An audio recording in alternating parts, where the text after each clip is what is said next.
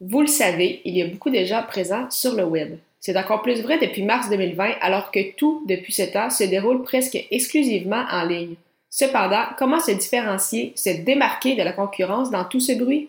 C'est ce dont il sera question dans les prochaines minutes. Les médias sociaux en affaires est votre rendez-vous hebdomadaire pour en connaître davantage sur les différents réseaux sociaux et les plateformes de création de contenu dans un contexte d'affaires. Chaque semaine, je, Amélie Delebel, répondrai à une question thématique qui vous permettra d'appliquer concrètement ces conseils pour votre entreprise. C'est parti! Bonjour et bienvenue sur les médias sociaux en affaires. Très heureuse d'être avec vous aujourd'hui pour cette 44e émission soit comment se différencier de la concurrence sur le web? Sans plus tarder, point numéro un, très important d'avoir votre niche. Donc oui, encore une fois, il est question du persona. Je rappelle que j'avais euh, réalisé un épisode entièrement consacré au persona, l'épisode 6. Donc pour l'écouter, si vous n'avez pas eu la chance de le faire, simplement allez au baroblique E majuscule 006. Donc, pourquoi c'est vraiment si important d'avoir cette fameuse niche, d'avoir ce fameux persona-là? En fait, c'est que ça va vous permettre de parler à une personne en particulier. Donc, comme si vous adressiez à un seul individu. Ainsi, ça va vous permettre de bien personnaliser votre contenu, vos publications, votre page de vente, etc.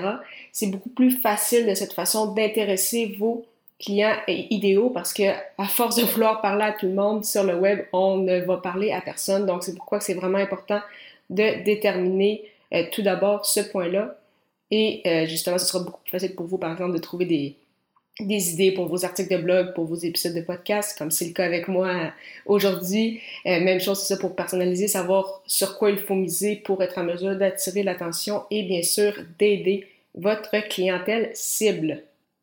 En lien avec cela, ça m'amène au deuxième point, soit l'importance d'avoir une offre claire, donc, justement, toujours en lien avec votre persona. Si vous le connaissez bien, vous allez être en mesure de lui penser, de définir une offre pour cette personne-là qui va être en mesure de l'aider à atteindre ses euh, objectifs. Donc, ça va euh, vous permettre, vous, non seulement de vous spécialiser dans un domaine en particulier au départ, donc vraiment d'avoir une seule offre claire et précise.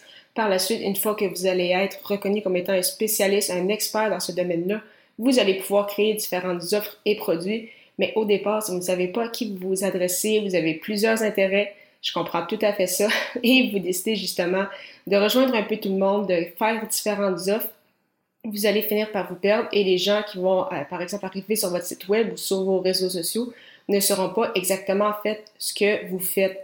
Et euh, par exemple, un, exemple qui me vient tout de suite en tête, c'est euh, par exemple avec Marco Bernard, donc de l'Académie du podcast. Dans la francophonie, les gens savent que si vous voulez lancer un podcast, il faut voir Marco Bernard de l'Académie du podcast. Donc, un seul sujet, c'est précis. Par la suite, vous pouvez découler différentes offres et produits, mais vraiment au départ, très important d'avoir une offre claire.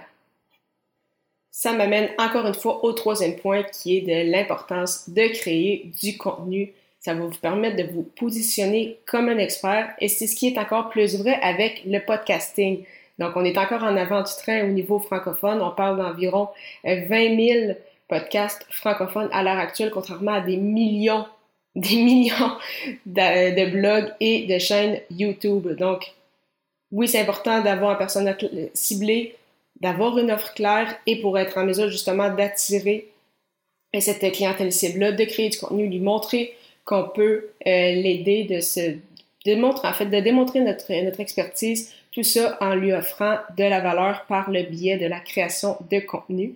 Donc, et bien évidemment, euh, vous pouvez aussi faire un peu de publicité comme nous l'avons vu à l'épisode de la semaine dernière, mais vraiment la création de contenu dont euh, le podcasting est vraiment une façon très très intéressante et puissante de rejoindre notre clientèle cible.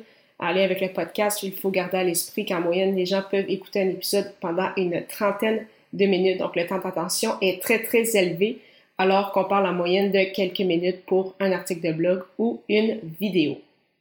Alors, comment se différencier de toute la concurrence du bruit sur le web? Trois points clés. Tout d'abord, ayez votre niche, ayez votre persona. Par la suite, en lien avec ce persona-là, ayez une offre claire.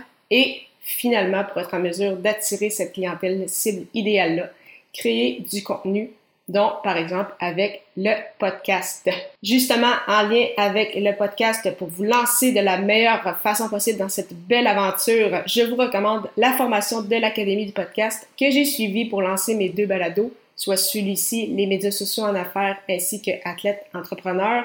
Pour cela, tout simplement vous rendre au ameliedelebel.com baroblique lancer son podcast, lancer ER. La semaine prochaine, je répondrai à la question comment définir votre ligne éditoriale sur les réseaux sociaux? Ne manquez pas ça.